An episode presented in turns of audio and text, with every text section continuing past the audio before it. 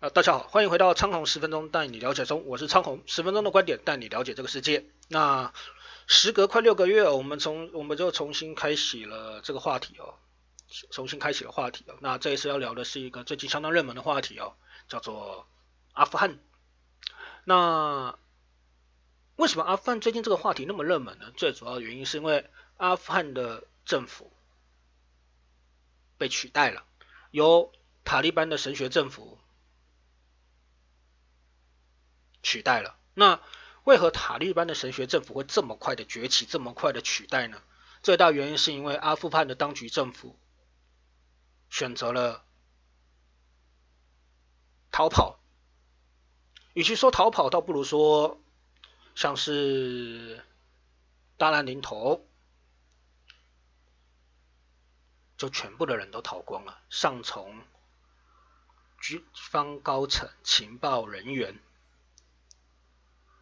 总统这些人员，通通都跑光了，无一例外。为什么？因为他们想逃了，他们都逃光了，钱，所有可以逃的东西，所有可以带的东西，通通都带走，通通都卷走了。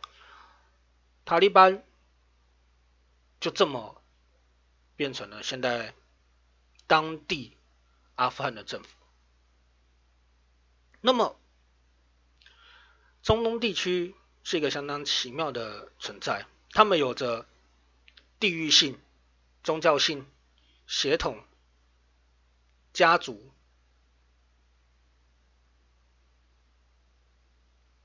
这四个因素，尤其是宗教跟地域，更是让人爱不释爱不释手。宗教是一个非常非常非常非常非常非常微妙的东西啊！当它跟历史、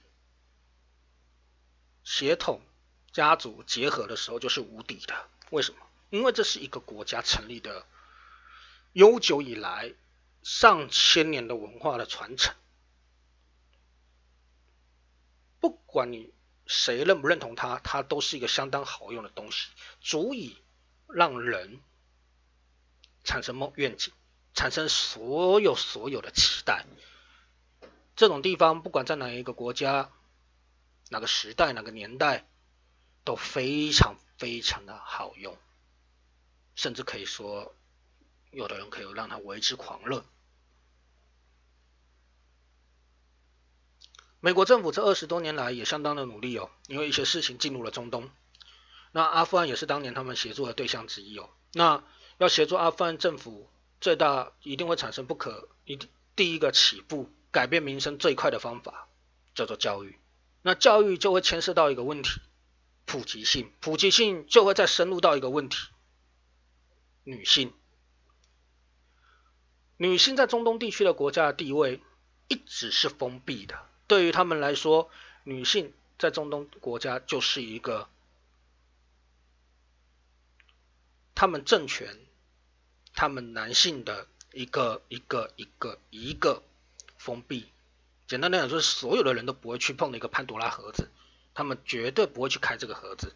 那美国政府加入了之后，他们开始积极的去接触教育。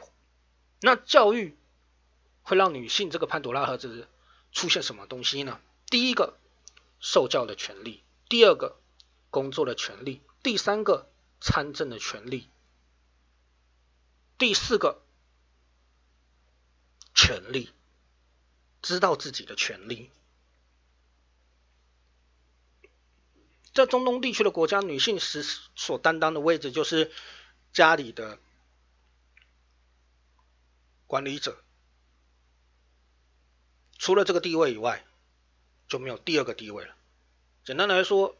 就是当男性只要出去家、出去、出去外面，他们就是管理家里的人，但是他们没有任何的话语权。对于家里的事情，他们是没有话语权；对于所谓的国家大事，他们是没有参政权、投票权，这些都不会有。所以，当美国政府进来之后，对阿富汗来说，那是个相当的冲击；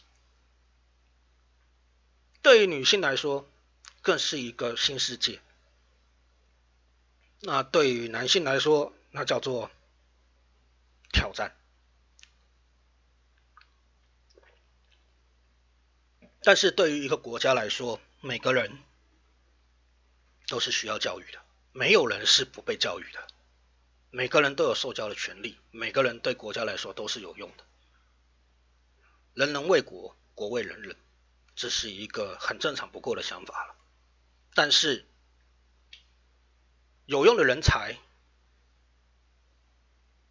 就会提高识字率，提高识字率对一个国家来说是一个相当大的冲突，尤其像是受教权的普及，所以阿富汗就面临了这种冲突，宗教的冲突。文化的冲突，思想上的冲突，就造就了塔利班神学士的崛起，跟阿富汗的政府。那当然，真的他们神学士的这个政权，神学士这些人真的不知道这些事吗？他们也知道，可是有的东西就是变化的太快了。跟当原本的政府来说也是，所以双方是不停的协调，不停的去瞧，一就是要瞧出一个结果。那为什么中东地区的国家会比其他地方国家更更麻烦、更加的复杂的原因，是因为他们有血统、地域、家族这三个东西缺一不可。每个家族都拥有钱，每个家族都拥有权，每个家族都拥有势力，所以。这些摩擦底下，势必势必势必都需要瞧，那瞧不出来，就会会有状况。